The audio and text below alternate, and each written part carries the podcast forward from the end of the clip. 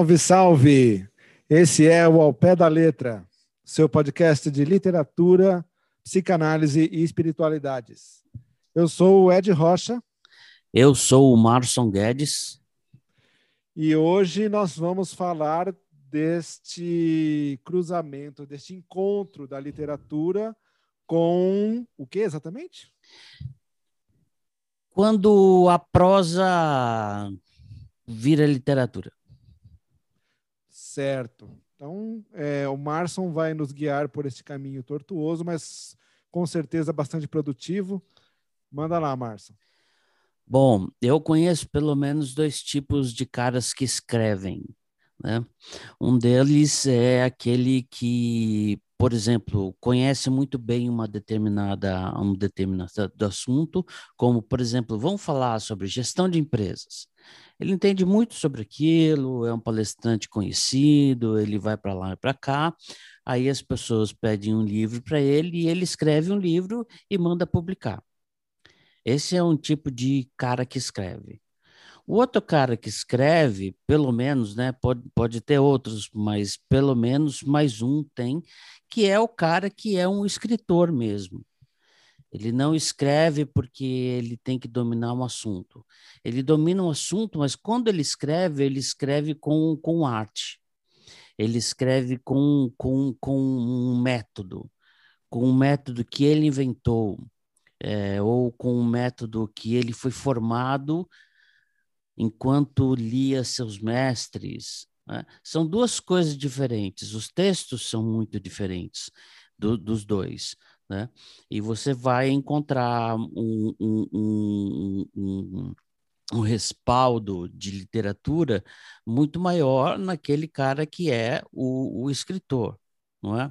Só que existem é, situações em que, em, em, que são raras as situações, mas existem situações em que a, a, um cara que não está escrevendo literatura, não tem a pretensão de escrever literatura, faz um trecho li, literário, um, texto, um trecho poético, né? porque ele porque ele escreveu muito bem, porque ele se colocou de uma maneira diferente, que é no meio de um, de um, de um tema árido, às vezes, ele se coloca, e aí você vê como que a, a, a história da pessoa se mexe, né, e se, e se remexe junto com, com, com que o cara está é, dizendo no livro, né?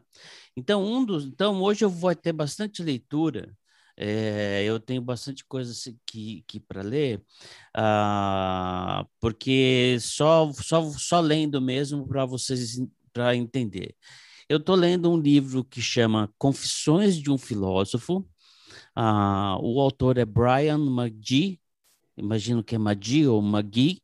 Uh, é um livro da Martins Fontes, um livro já de, de algum tempo, né?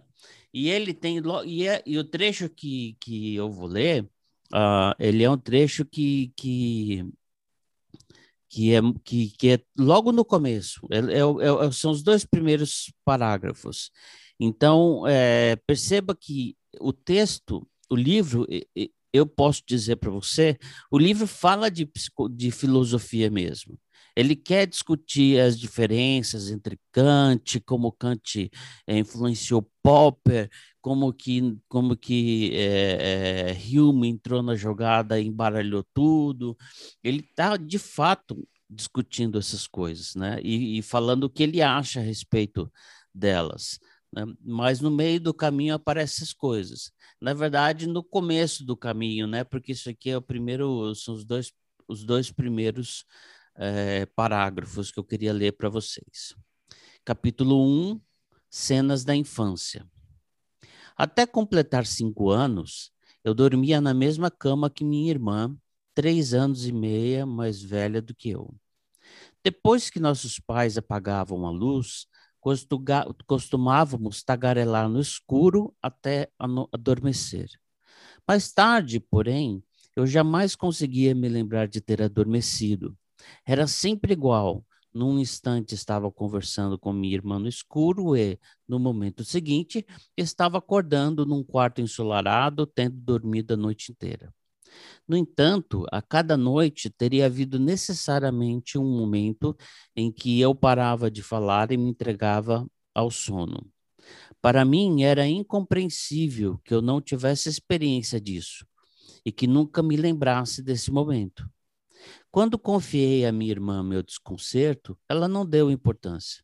Ninguém se lembra desse instante, respondeu num tom seguro e definitivo, como se tudo se resumisse a isso. Continuei insatisfeito. Como é que ela sabe? pensei. Isso significa apenas que ela não se lembra. Aposto que nunca tocou nesse assunto com mais ninguém. Determinei-me, portanto, a me manter sobre intensa observação para poder saber quando eu adormecia, da mesma forma que algumas pessoas tentam perceber o instante em que a luz da geladeira se apaga quando a porta é fechada. De nada adiantou. Tudo continuou como antes. Num minuto eu estava batendo papo com minha irmã no escuro, digamos, numa noite de segunda-feira.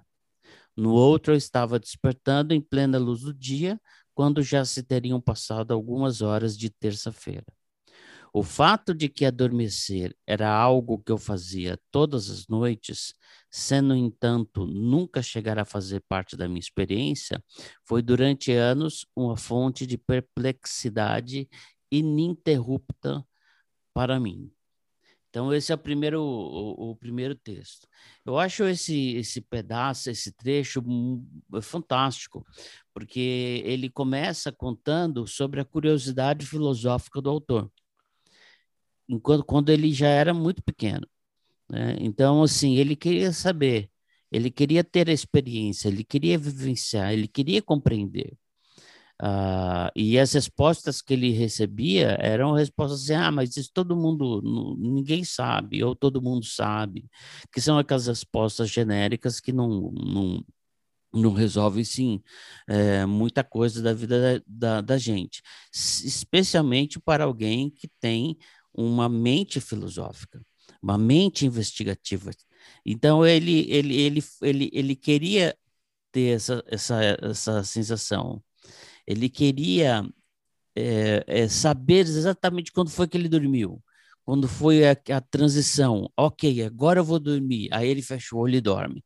Ele, isso ele não, é, isso ele não, não, não conseguia ter porque eu acho que ninguém tem mesmo, né? quais são as, as a explicação para isso, aí já é outra história, né? Tá mas eu acho que esse é um, é, é, um, é um momento poético, né? Em que ele encontra um mistério da vida e, e se debate um, um pouco é, com isso, não recebe auxílio externo, o que é uma coisa que é, aparece com frequência nesse livro, e, e ele falou assim: olha, isso aí me, me incomodou boa parte é, da vida, né? Então, eu acho esse texto tão legal que ele realmente é, passa a ser, pelo menos no, no meu entendimento, no meu, no, na sensação que, que esse texto causa em mim, um, um texto literário. Esse, é isso é aqui podia. Tá... Diga aí. Desculpa te interromper, mas assim, ele está contando uma história que é muito simples e ao mesmo tempo é muito profunda, né? Porque como é que nasce o espírito investigativo dele de criança, né, numa coisa tão banal, cotidiana, que ele poderia ter deixado de lado, mas que ele integrou para a vida dele de uma forma definitiva, né? Ele é um filósofo. Então, e começou numa cena de infância, e ele traz esse ambiente todo da infância para o livro, e ele cativa o leitor, né? Na hora que você vê, o leitor parece que está lendo só um relato, mas não, é um negócio que vai muito mais para frente, vai muito mais além, né? E, e com um começo desse, poderia tranquilamente ser uma biografia, ser um romance, tranquilamente, Sim. perfeitamente, e, aliás, ia começar muito bem. Né? Ah, seria um, um excelente é, começo que ia causar para ele um outro problema, é como é que ele vai, no resto do livro, manter o nível, né? Exatamente. Exatamente. mas, mas é isso. Então, uh, então foi o que o Brian uh, McGee escreveu. Eu queria aproveitar e ler um outro trecho dele também, que as coisas ficam mais pesadas ainda, né? Uh, é, no sentido é, no, no, sentido do que aquilo pode fazer por ele. Porque, assim, tem horas que você contar a sua história, dependendo como você conta, você pode estar contando de um num modo literário sem você estar percebendo. Né? E as pessoas, quando elas ficam emocionadas, mas, mas preservam as, a, a, a, capacidade de se expressar bem, daí vai sair coisa boa. Você pode não gostar do conteúdo, mas a forma é, é, sempre muito boa. Né? E é curioso que nesses momentos você vai ver gente ao redor que vai estar escutando a história e fala assim: Nossa, Fulano, você podia escrever um livro, você contou essa história tão bem, né? É? é? verdade, é verdade. É verdade. Então, e, e, isso aqui toca, vai, vai, vai, é a parte em que é, o espiritualidades no nosso no nosso sobrenome, o sobrenome do podcast entra em ação. Né? E veja só o movimento que ele faz. O que mais me impressionou foi a natureza radicalmente diferente dos ensinamentos morais de Jesus.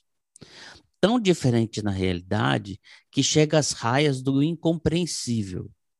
Outros moralistas propõem normas de conduta Outros revolucionários da moral tentam derrubar as normas existentes, sejam elas quais forem, para estabelecer outras em seu lugar. Mas Jesus diz que as normas, quaisquer normas, não são o que constitui a moral. Diz ele que Deus não se ocupa em conferir prêmio às pessoas que vivem de acordo com normas morais. Não se ganha nenhum favor especial dele por ser virtuoso. E há uma grande probabilidade de você descobrir, para sua grande tristeza, sem dúvida, e também incompreensão, que ele ama os pecadores tanto quanto ama você. Se isso violar o seu senso de justiça, é porque você não compreendeu a situação. De nada adianta ser bom na esperança de obter uma recompensa de Deus. Isso significa lutar apenas pelos próprios interesses e, portanto, é uma concepção contraditória do comportamento moralmente admirável. O seu comportamento só será moralmente admirável se você for bom quando não houver recompensa. Nesse caso, porém, não há, no fundo, nenhuma recompensa. Logo, a bondade tem que justificar a si própria, quaisquer que sejam as consequências. O amor de Deus por você não tem nenhuma relação com mérito. Ele ama todos, inclusive os que menos merecem. Na realidade, seu amor por eles é igual ao que sente por você. Assim como ele ama os que não merecem, você também deveria amar aqueles que são indignos do seu amor, até aqueles que menos o merecem, ou seja, seus inimigos. O amor é o que importa, não o mérito. E o que menos importa são as normas. Na verdade, a única coisa que importa é o amor. Ele é a realidade essencial, a verdadeira natureza da existência, Deus. O amor perfeito é incondicional. E para o amor incondicional, o mérito não faz nenhuma diferença, nem tem a menor importância. Não é que Jesus se opõe a vivermos de acordo com as normas. Pelo contrário, ele reconhece que as normas são necessárias para a convivência dos seres humanos e acredita que elas de devem ser respeitadas. No entanto, ele as considera arbitrárias, algo superficial que deveria ser subordinado às necessidades humanas e não ao contrário. Se sentíssemos amor e interesse suficiente um pelos outros, não haveria nenhuma necessidade de normas. Precisamos dela porque somos egoístas. Elas não são boas em si. Então, tem mais um trechinho que eu queria ler, mas eu queria fazer uma pausa. É que eu eu venho ouvindo gente falando sobre Jesus e ensinando a Bíblia, os evangelhos, e eu não lembro de ter encontrado uma descrição sobre o evangelho tão clara quanto essa. Uhum. Não é? Você lembra disso, cara? Não, não, não. E é, é interessante porque ele vai fazendo um, vamos dizer assim, um convencimento filosófico da coisa. E parece que ele vai bem assim no âmago da questão, de forma que é quase como se não te deixasse dúvida. Tipo assim, você não entendeu? Então o próximo passo é desenhar, né? não, não tem desenho, não. E, e, e, isso aqui que ele escreveu é lindo, porque é isso mesmo, né? Ah, por motivos outros, a gente não vai, evidentemente, discutir isso, isso aqui, mas eu, que, que, que sempre fui ratão de igreja e que sempre prestei atenção nas coisas que as pessoas tentam dizer, é, não lembro de ninguém ter me, me ensinado dessa maneira. E o detalhe, hein? Esse, ele não é cristão. Ele é ateu. Ele é no Uau. máximo agnóstico. Bacana. Ele não é cristão, ok? Mas é, na, é, é admirável que um cara que não segue uma determinada tradição filosófica ou, ou, ou, ou, religiosa seja tão exato e fale com tanta propriedade, com tanta beleza do que é a crença dos outros. É porque isso dá a ele um, um tanto de isenção também, né? Não, não é, é para respeitar um cara desse, né? Tá é, certo? É. E também ele ensina o respeito que você tem que ter com as outras pessoas. Antes Exatamente. de detonar com elas, você sabe o que, que é realmente ela está falando? Uhum. Você entendeu o que, que ela está falando, aquilo em que ela acredita? Porque de repente você pode chegar à conclusão que você acredita junto com ela também, né? Uma determinada é. coisa. Agora ele vi, dá uma virada na, na jogada e, e, fala, e fala assim: é, essas são apenas esses são apenas alguns dos ensinamentos de Jesus, mas são essenciais à sua mensagem. E o fato de que tenha existido alguém que percorria uma área desértica do Oriente Médio pregando ideias desse tipo, dois mil anos atrás, é, no mínimo, surpreendente. Até que ponto elas tiveram origem em Jesus é uma questão que gera controvérsias entre especialistas e não é um tema sobre o qual eu tenha conhecimento suficiente para formar uma opinião independente. No entanto, está claro para mim que os ensinamentos em si não são óbvios e estão impregnados de profundo insight moral.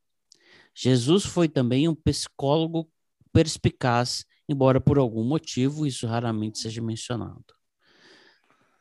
Quando, além de tudo, se considera a audácia com que suas opiniões são expressas, bem como o impacto poético de muitos dos seus exemplos, ele surge talvez como o moralista mais notável que já, que, que já existiu.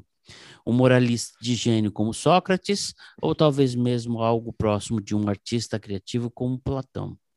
Como Sócrates histórico, mas ao contrário de Platão, Jesus restringiu sua instrução a questões de moralidade.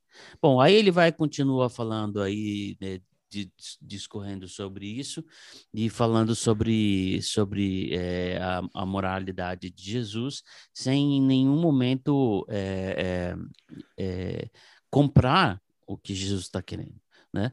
Porque tem muita coisa que Jesus fala que como é que você sabe disso? Uhum. Por, por, exemplo, Deus é amor. Como é que você sabe?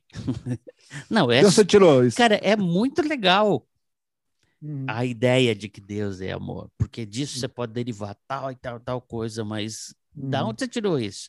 Né? Uhum. Ah, e ao mesmo tempo tem um outro trecho que aí fica, vai ficar muito longo, vai, vai ficar um pouco pesado, então eu, você só acredita em mim e que ele mantém a qualidade do texto, ele mantém a qualidade da argumentação, mas ele fala sobre momentos em que em pessoais é, que, que ele passou que se assemelham muito a uma forte depressão, né, com algum momento de, de, de, de, é, de ideário suicida.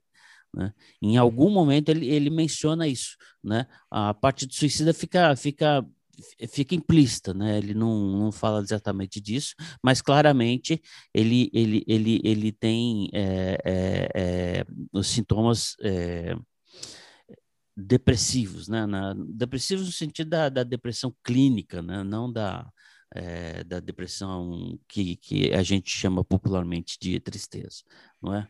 Ah, e nós psicólogos não íamos nos deixar enganar, nem deixar passar uma, um, uma passagem como essa. E no fim, ele se debate com qual é o debate, como que ele se debate? Ele quer acreditar no que Jesus está falando, mas ele não acredita porque não tem como, como, como, como chegar àquela conclusão.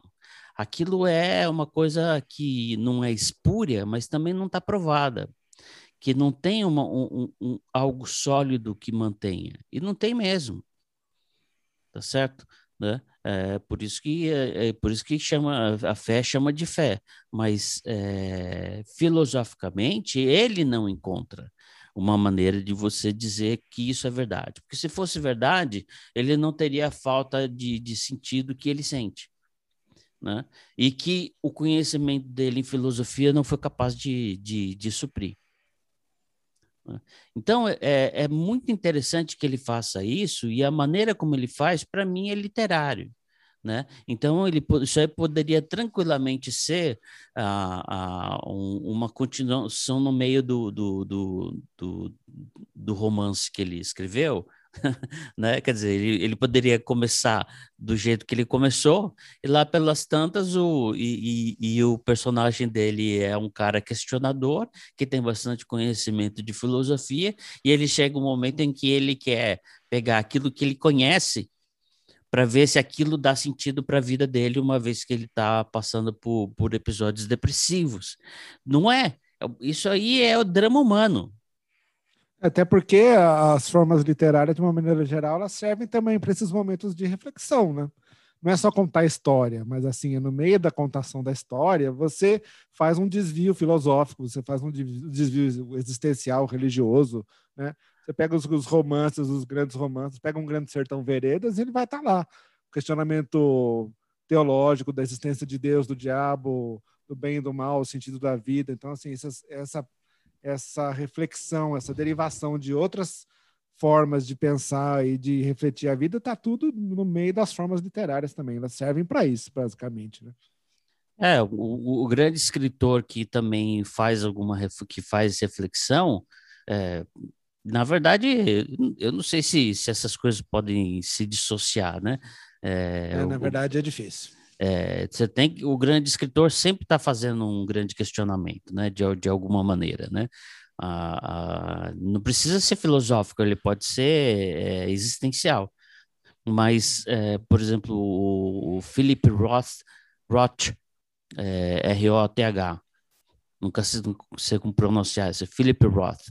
Ele tem um livro que chama Pastoral Americana, em que ele vai desde aquela época, assim, mais ou menos dos anos 50 e 60, em que surge a ideia do, do, do, do ideal americano, do, do, do, do Uh, do American Way of Life, né? O, né? o, jeito americano de se viver, né? E como isso vai se degradando ao longo do tempo e ao longo das gerações, entendeu?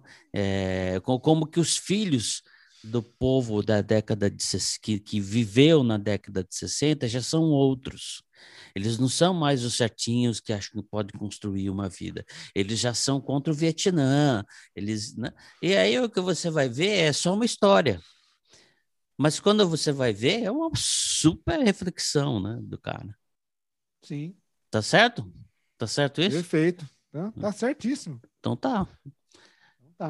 E aí você vai ler aquele negócio lá que você trouxe para ler? Não, você não ia falar do, dos sonhos de Einstein? Ah, é? Tá Deixa para depois? Não, não, não. Agora você pegou o embalo, acho que você tem que ir até o fim. Vamos lá, mano. Ah, é? Opa! Então tá bom.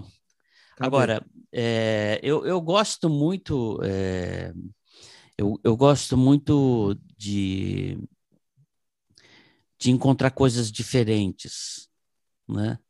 Uh, e tem uma dificuldade de seguir o rebanho.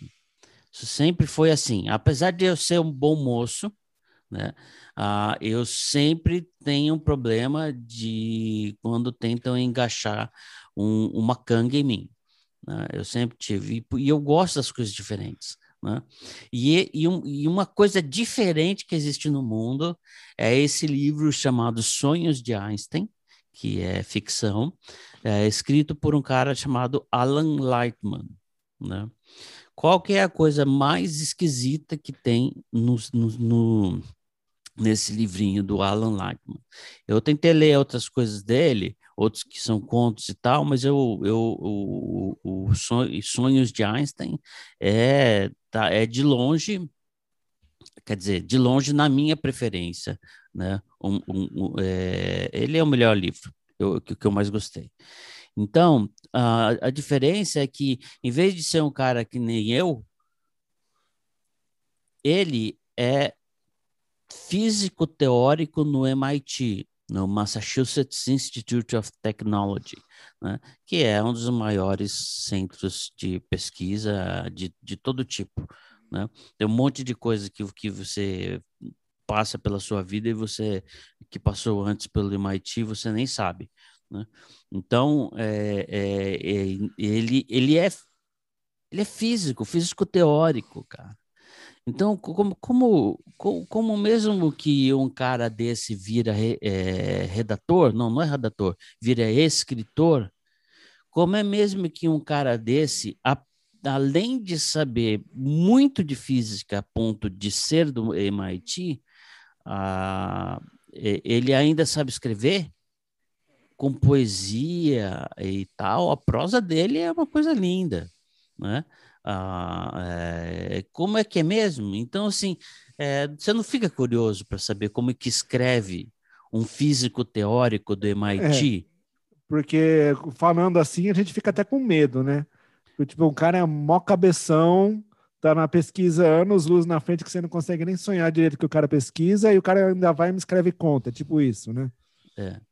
E, e, e, tem um, um, lance que a gente já a gente já tocou nesse assunto assim de passagem ah, nos episódios com o Guimarães Rosa é que todo mundo tem referência ninguém escreve do zero todo mundo tem uma influência todo mundo quer imitar alguém né ou quer usar pedaços né ah, ah, e então assim por exemplo é, teologicamente, meus livros não têm nada de novo. Né? Mas a maneira de juntar os assuntos que eu conheço, que eu aprendi com vários dos meus mestres, é diferente do que eles fazem. Então, eu passei a tratar isso como a minha contribuição. Todo mundo tem uma influência, mas como que você usa essa influência? no seu texto? Como é que ele aparece no, no seu texto? Isso é uma coisa muito, é muito bacana de fazer. Então, o, o, que acontece? Eu vou ler duas coisas que são muito curtas, que é, que é o prólogo e o primeiro, o, o primeiro sonho, o primeiro que seria o primeiro capítulo, né? É, e ele e, e, e, o que, que ele está fazendo? Ele, ele, ele situa o texto dele em Berna, que é na Suíça. Ele situa em Berna, dentro do escritório de patentes suíço, onde, onde Einstein de fato trabalhou. Né? É, ele situa Einstein com 26 anos e cita que ele está com um monte de, de, de, papéis que ele vai mandar para uma revista científica aos Anais da Física, né, que é uma, se eu não me engano, é uma revista alemã. Né? E o que ele tem na mão é a teoria uh, da relatividade. Tá certo? Então, é, é o Einstein pré-Einstein, entendeu? É, é, o Einstein que provavelmente nunca imaginaria tirar uma foto com a língua para fora. Né? Certo. É, e, e, e, ele tá, tá magro, tá mal ajambrado, e ele está com, com, com, com, com relatividade na mão que lida com o tempo, tá certo? O tempo pode dobrar. Não, não, é, é dobrar, do, dobrar de ficar redondo, entendeu? De dobrar-se por si mesmo, né? Uhum. Ah, e, e, tal, por causa do, do excesso de massa. Então, aí são outras coisas, né?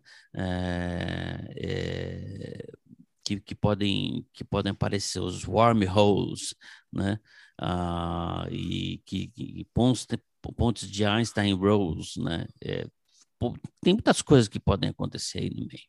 Então ele situa e depois ele conta vários sonhos que Einstein ter, ter, teria, né? Ah, teria tido e pensando pensando da seguinte maneira: e se o tempo parasse? E se o tempo fosse para trás? E se o tempo se repetisse? Né? E se o tempo fosse totalmente desorganizado?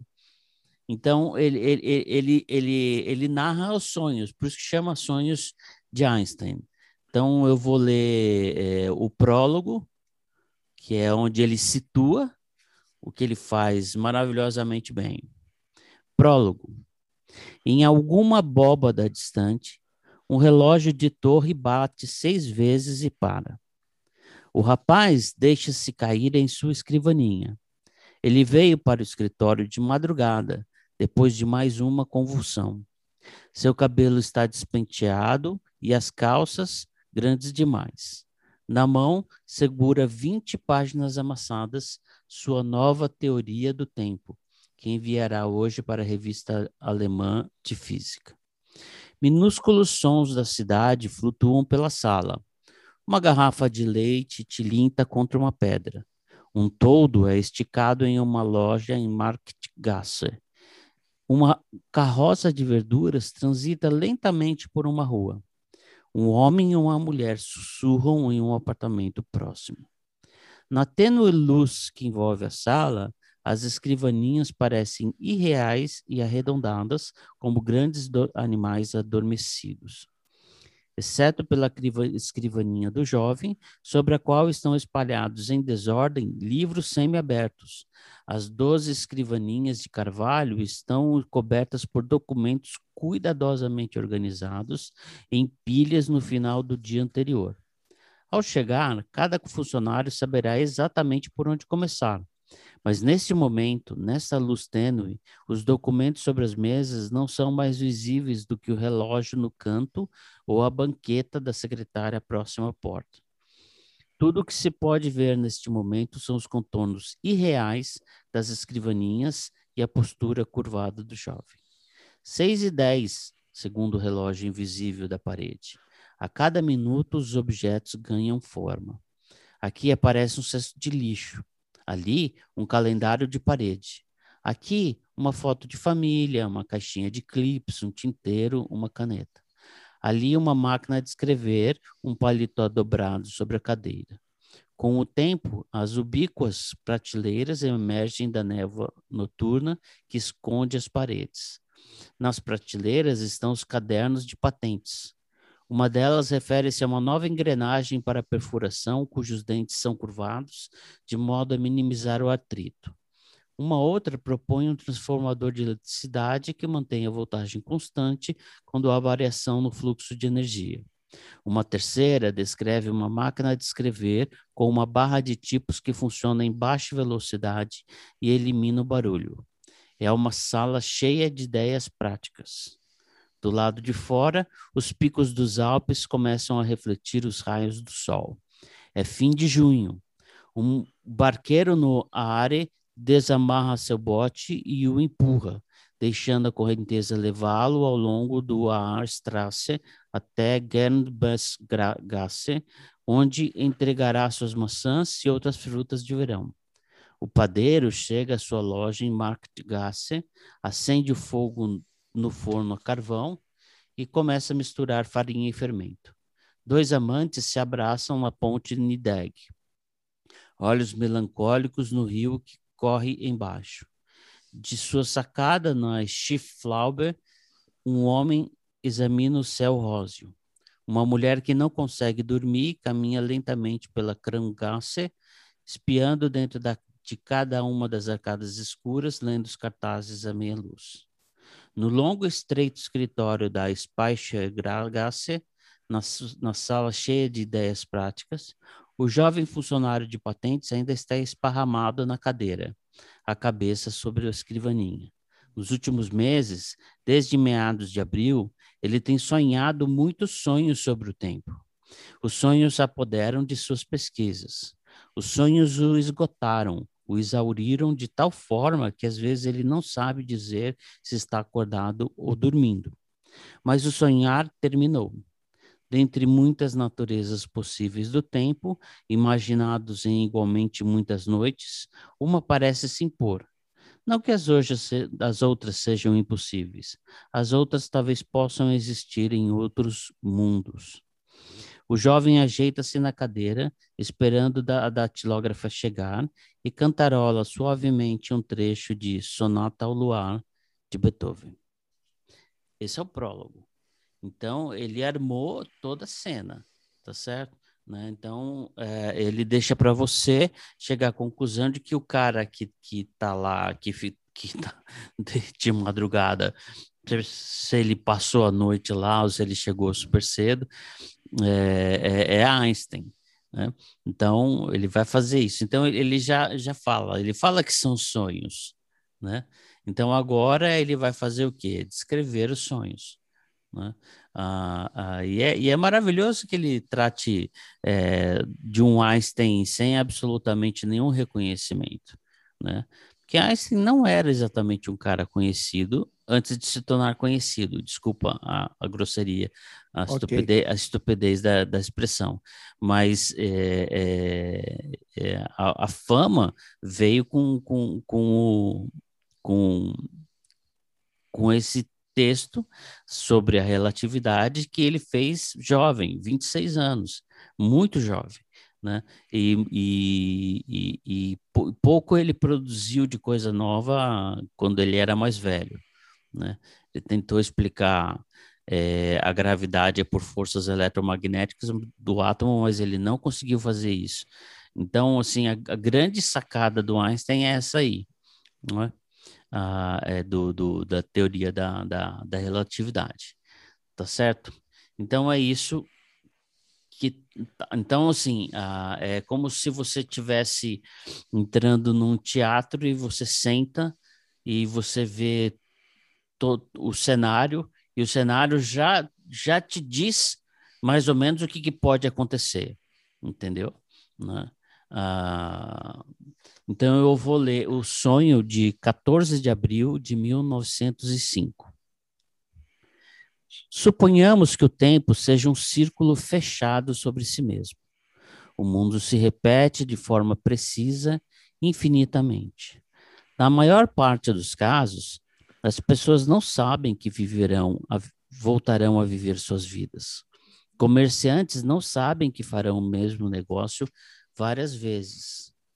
Políticos não sabem que gritarão a mesma tribuna um número infinito de vezes nos ciclos do tempo. Pais e mães conservam na memória a primeira risada do seu filho como se nunca mais fossem ouvi-la. Amantes, ao fazer amor pela primeira vez, despem-se timidamente, mostram-se surpresos com a coxa acolhedora, o frágil bico do seio. Como podem saber que cada olhar secreto, cada toque serão repetidos e de novo repetidos, exatamente como antes? O mesmo acontece na Marktgasse. Como os lojistas podem saber que cada suéter feito à mão, cada lenço bordado, cada doce de chocolate, cada bússola e cada relógio voltarão às suas prateleiras? Ao cair da tarde, os lojistas vão para casa encontrar suas famílias, ou beber cerveja nas tavernas, conversar alegremente com amigos nas galerias arqueadas, acariciando cada momento como um tesouro do qual tivessem posse apenas temporária.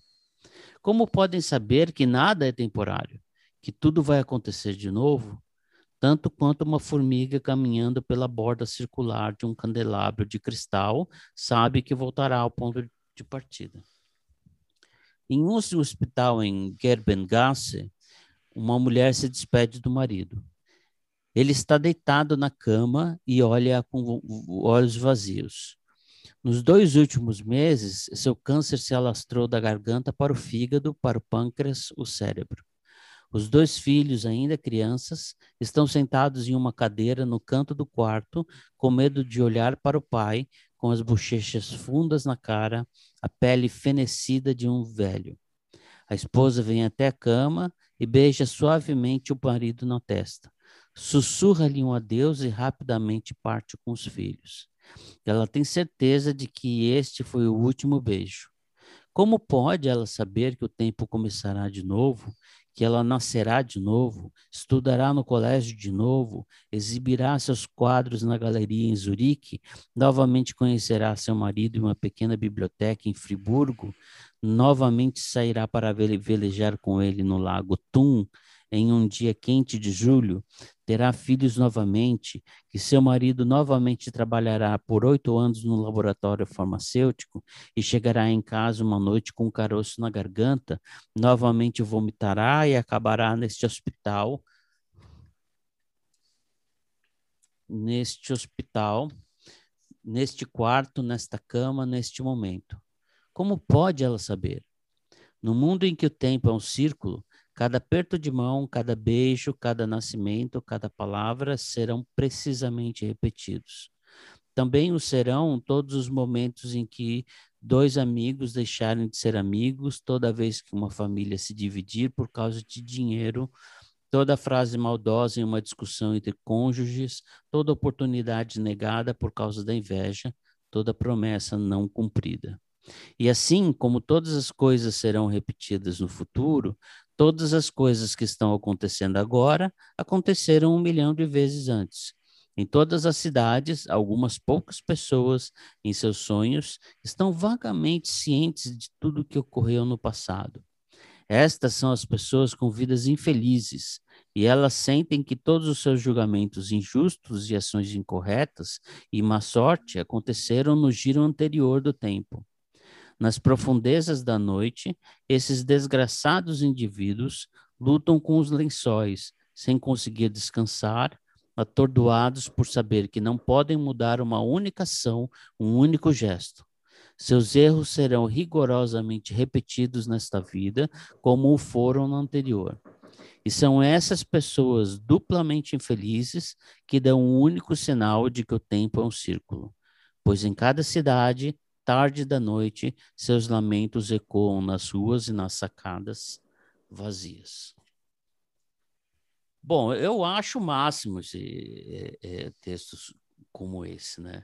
Ah, e assim, o cara é físico teórico do MIT, meu. Ele resolveu fazer literatura a partir da física. Não era para ele ter essa sensibilidade, cara. Não era, mas ele tem. E por isso que é um dos motivos, além de eu gostar demais do texto em si, porque se o cara é, físico do MIT, mas se ele escreve mal, e daí, né? É, aí não rola, entendeu? Mas ele faz escrevendo desse jeito, né? Ah, eu acho demais, por exemplo, como ele, como ele cita as coxas acolhedoras?